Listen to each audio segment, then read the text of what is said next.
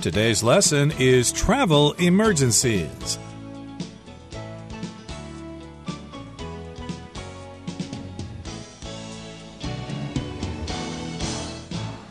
Hi, everybody. My name is Roger.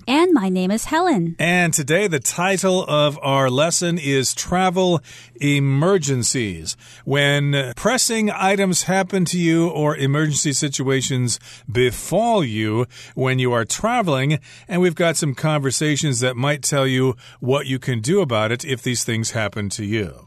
Yes, all kinds of unexpected things can happen when you travel for business or when you're on vacation. And when these things happen, it can be a terrible experience because you're not prepared. You're perhaps in a foreign country or in a city that you don't know. So today we're going to look at some of these familiar situations and then perhaps that will prepare you for the next time you travel. Indeed. And of course, sometimes your flight is not on time, so you might experience a flight delay. So let's listen to Laura and the agent's conversation when she talks about being delayed and she won't be able to catch her connecting flight. Travel emergencies. 1. A flight delay.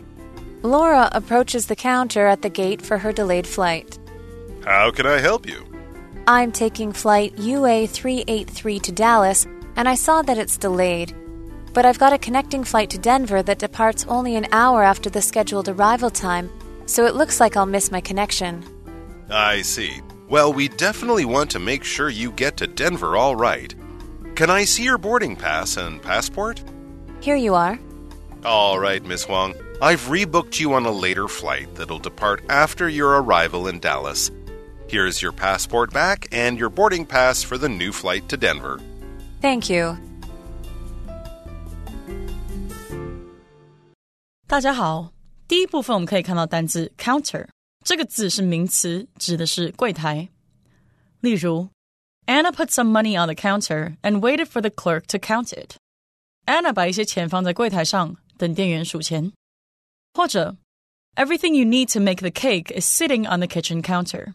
你做蛋糕需要的所有东西都在厨房琉璃台上。另外，counter 这个字也可以当动词，有对抗或是反驳的意思。举例来说，The politician expertly countered the journalist's arguments。这名政治人物巧妙地反驳了记者的论点。再举一个例子，Lucy countered the car salesman's price with her own offer。Lucy 提出自己的出价，和汽车销售员讨价还价。再来，我们看到名词 boarding pass，指的是登机证。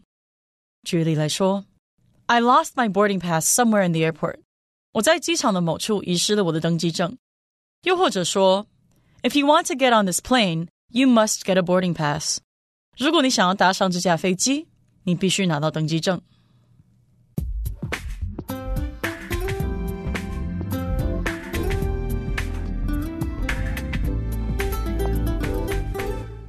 So, in the first conversation, titled A Flight Delay, Laura approaches the counter at the gate for her delayed flight. So, Laura is at the airport and she approaches the counter at the gate. So, the counter is a long flat desk where customers are usually served. In an airport, you have the check-in counter. That's where you get all of your papers for boarding the plane. And then at the gate, you go to the counter right before you board the plane. There is also a counter at the supermarket, and that's the checkout counter. So here, Laura approaches the counter, and her flight has been delayed, so she needs to know what to do next. Indeed. And of course, if you work in a company, you will be a receptionist working at the reception desk.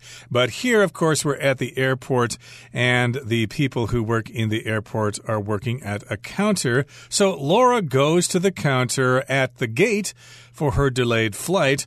And the agent, of course, is very polite and says, How can I help you? Laura says, I'm taking flight UA 383 to Dallas, and I saw that it's delayed. So she's taking a flight to Dallas. UA means United Airlines, and she's taking this flight to Dallas, but she has read the board and she sees that it is delayed. Flights get delayed all the time. Sometimes they get canceled for various situations. I've had flights delayed because of something wrong with the plane or because of weather conditions, etc. I'm sure you've experienced this as well, right, Helen? Yes, I've experienced it many times. But I always think it's better to wait when there's a delay, when there are technical difficulties, because you want to make sure that the technical problems get solved. You don't want to be so worried about getting to a place and then getting on a plane that's not safe. Exactly. So, yes, it's a good idea to wait, and actually, you don't have much choice in that matter. But here, this is a problem because if her flight is delayed, she won't be able to catch her connecting flight. So she goes on to say, But I've got a connecting flight to Denver that departs only an hour after the scheduled arrival time. So it looks like I'll miss my connection. So she's flying to Dallas, and in Dallas, she's going to change planes to a flight that's going to go to Denver, Colorado. So that's her connecting flight. And in that particular case, she's going to miss that flight because the first flight to Dallas is going to be delayed. Right. So Dallas is a city in Texas and Denver is a city in Colorado. So she's going from one state to another.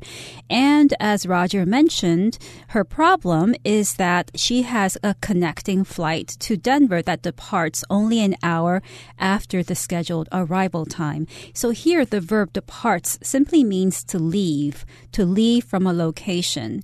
I can also say we departed early for our trip, which means we left home or we left where we were early for our trip. And of course, the opposite of depart is to arrive. When will the flight arrive? And when will the flight depart? And yes, that's a very short time to catch a connecting flight. So, of course, if the first flight is delayed, she probably will not catch the connecting flight. And she says, Yes, looks like it seems that I'm going to miss my connection. And so I might have to make other arrangements. And the agent says, Well, I see. Well, we definitely want to make sure you get to Denver all right. And the agent goes on to say, Can I see your boarding pass and passport? So these are things you need to carry with you when you're traveling. They issue a boarding pass when you check in, and you might get boarding passes for all your connecting flights. The last time I traveled, they gave me a boarding pass for my flight from Des Moines to Denver, and then in Denver, I had to get more boarding passes for the flight to San Francisco and then to Taipei. Right. So a boarding pass is basically a piece of paper that you show the ground crew before you get on the plane.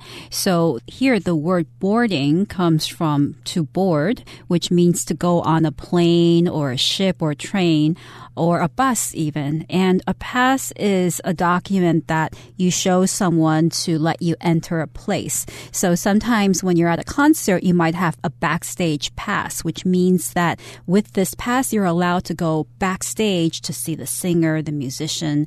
And with the boarding pass, with these two words put together, it just means that you have a piece of paper that lets you get on a plane. And also, of course, the agent is asking for some form of identification. More specifically, the agent is asking for her passport. Laura says, Here you are.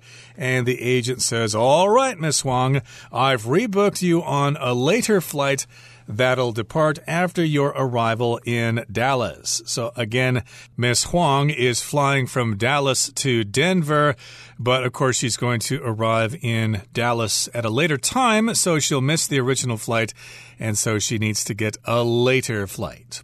And the agent continues by saying, Here's your passport back and your boarding pass for the new flight to Denver. And Laura says, Thank you. So Laura seems to have resolved her situation. She'll be able to get to Dallas and then get a later flight to Denver. And it seems like all of her problems will end there. Okay, that brings us to the end of the first part of our lesson.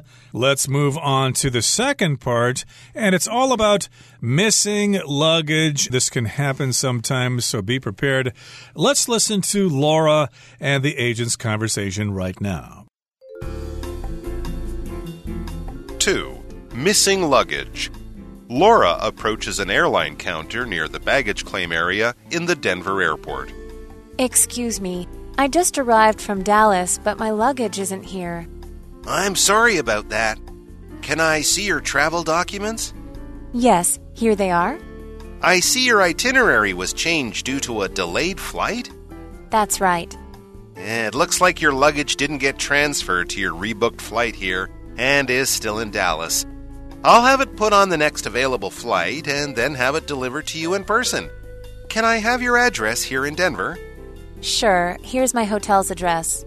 Okay, we should have it delivered to you there sometime this evening.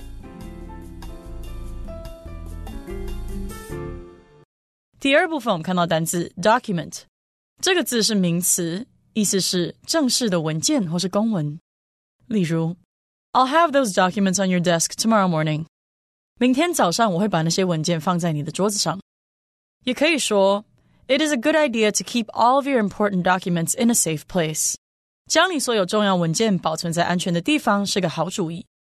另外，document 这个字也可以当动词，有记录或是记载的意思。 举例来说，The inspectors documented several safety violations at the factory。稽查员在该工厂记录好几处违反安全情事。又或者说，The book documents the history of the United States。这本书记载着美国的历史。另外补充它的名词 documentary，d o c u m e n t a r y documentary 指的是纪录片。例如 our class watched a documentary about healthy eating yesterday. 我们班昨天看了一部关于健康饮食的纪录片。或是 We watched a documentary about the final days of World War II. 我们看了一部关于二次世界大战最后几天的纪录片。接着我们看到单字 itinerary，它是名词，指的是旅游行程或是旅游路线。例如，It's a good idea to carry a copy of your itinerary with you when traveling abroad. 出国旅行时，随身携带一份旅游行程是个好主意。又或者，我们可以说，Your travel agent should provide a full itinerary along with your tickets。你的旅行代办员应该连同你的机票一起提供完整的行程。最后，我们看到动词 transfer 这个字也可以念成 transfer，它指的是转移、转让、转乘、转机或是调动。我们可以说。My call was transferred three times before I finally got the right person. 我的电话被转接三次，才终于转到我要找的人来听。或者，Brad was transferred to another department in the company. Brad 被调到公司另外一个部门。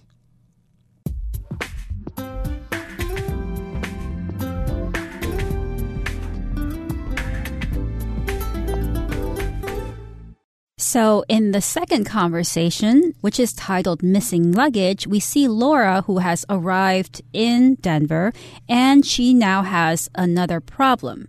Laura approaches an airline counter near the baggage claim area in the Denver airport. So Laura is about to get her luggage, or she's trying to get her luggage, and she says to the airline counter clerk, Excuse me, I just arrived from Dallas, but my luggage isn't here. Indeed. So Laura has been traveling a lot and she has just come from Dallas and she has just arrived in Denver.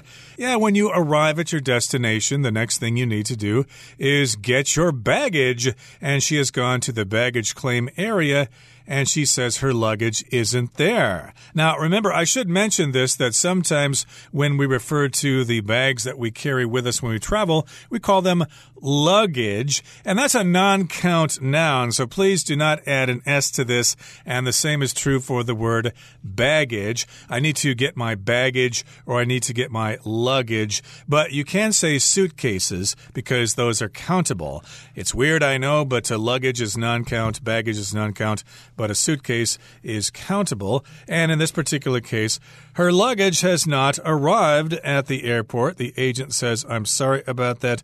Can I see your travel documents? And documents, of course, are official things that are written out that contain official information. Right. Your travel documents could be your ticket, your luggage receipt. In this case, if the agent needs to track Laura's luggage, then the agent is going to need to see her luggage receipt. And Laura says, yes, here they are. And the agent replies, I see your itinerary was changed due to a delayed flight.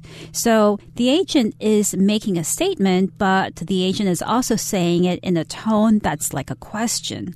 So the agent wants Laura to confirm the statement. And here he mentions itinerary. Now, itinerary is a word that means a plan for a journey that you're going to make. And this plan, this information usually includes when you're going to leave, when you're going to arrive, and where you will be going. So sometimes when you buy tickets or when you buy a holiday package from a travel agency, then the travel agency will give you an itinerary which tells you, okay, you'll be spending a week in Europe, and the first three days you're going to be in Paris, and then from Paris you'll be traveling by bus to Rome. And all of that information listed is your itinerary for travel. Now, here the agent wants to see Laura's itinerary because her flight had been delayed, and the agent needs that information in order to track her baggage. Indeed. So the agent probably needs some numbers or things like that that. And the agent goes on to say, It looks like your luggage didn't get transferred to your rebooked flight here and is still in Dallas. That does happen sometimes when you're making connections. Sometimes the luggage just can't keep up with you. When I fly from the US to Taipei, I need to make a couple of connections. And one time, one piece of luggage, one suitcase, did not come out on the carousel when we arrived, so they had to deliver it the next day. That uh, baggage, that uh, piece of luggage, simply was not able to keep up with us.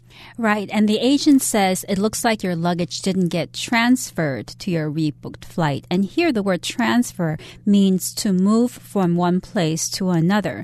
So a person can be transferred. A person, for instance, can be transferred at work from one office to another.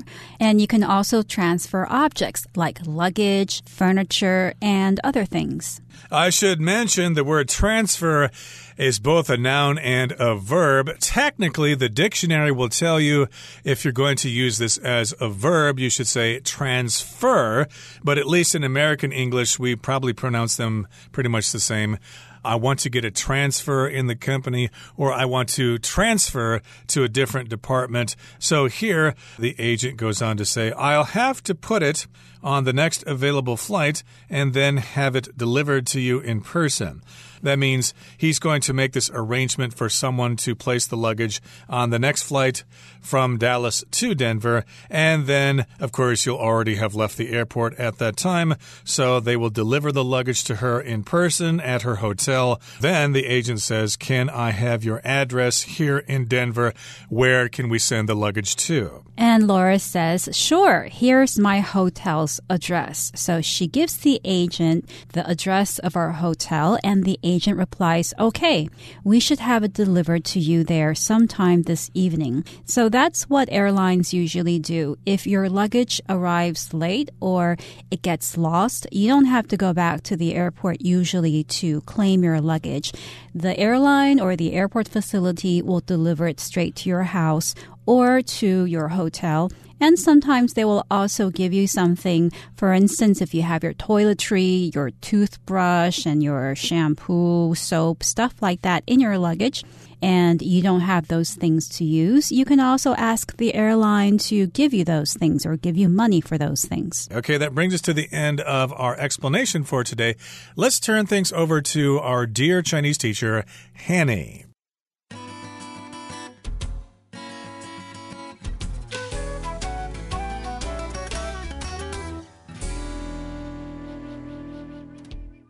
各位同学，大家好，我是 Hanny。我们来看今天的文法重点，在课文第二部分的对话里。地勤人员向 Laura 说明，他的行李看起来啊没有转到他重定飞往这边的班机上，还在达拉斯呢。好，那文中他用到 get transferred to 点点点来表达说被转到什么地方。那么 transferred 就是 transfer 的过去分词。我们这边来补充 transfer 的字首字根。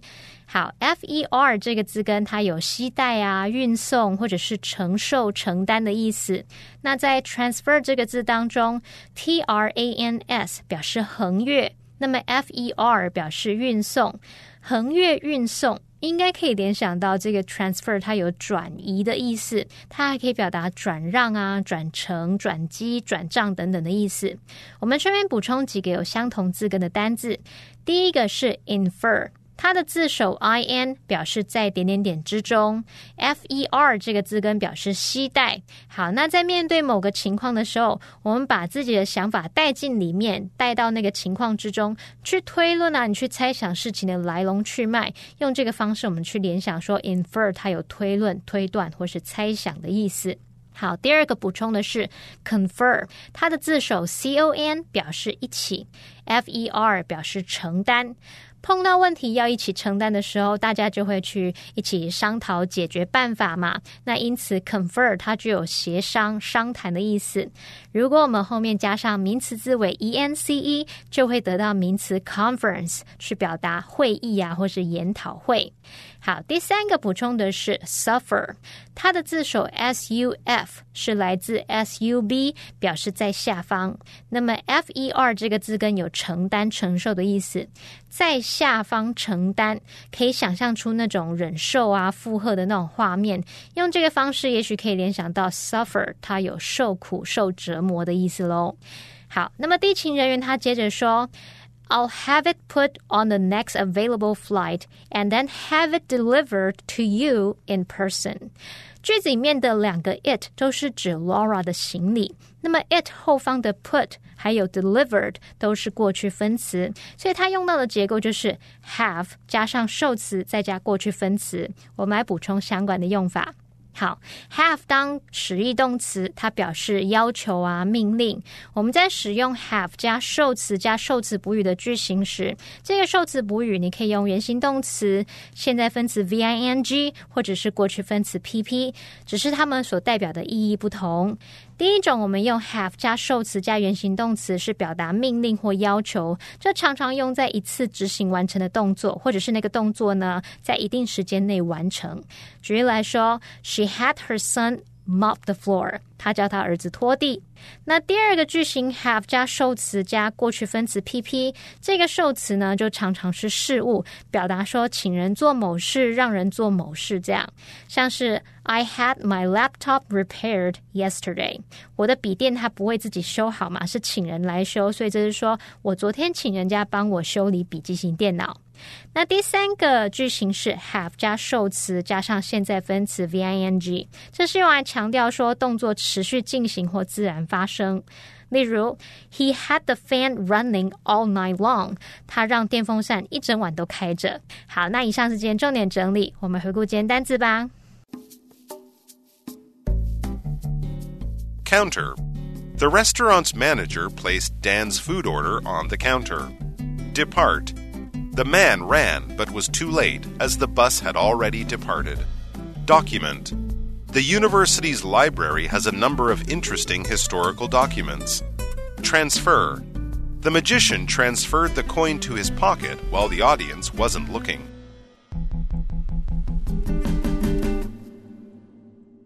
Well, everyone, today's article has come to an end, and I sure hope you enjoyed reading along with us. I am Roger. I'm Helen. See, you, next time.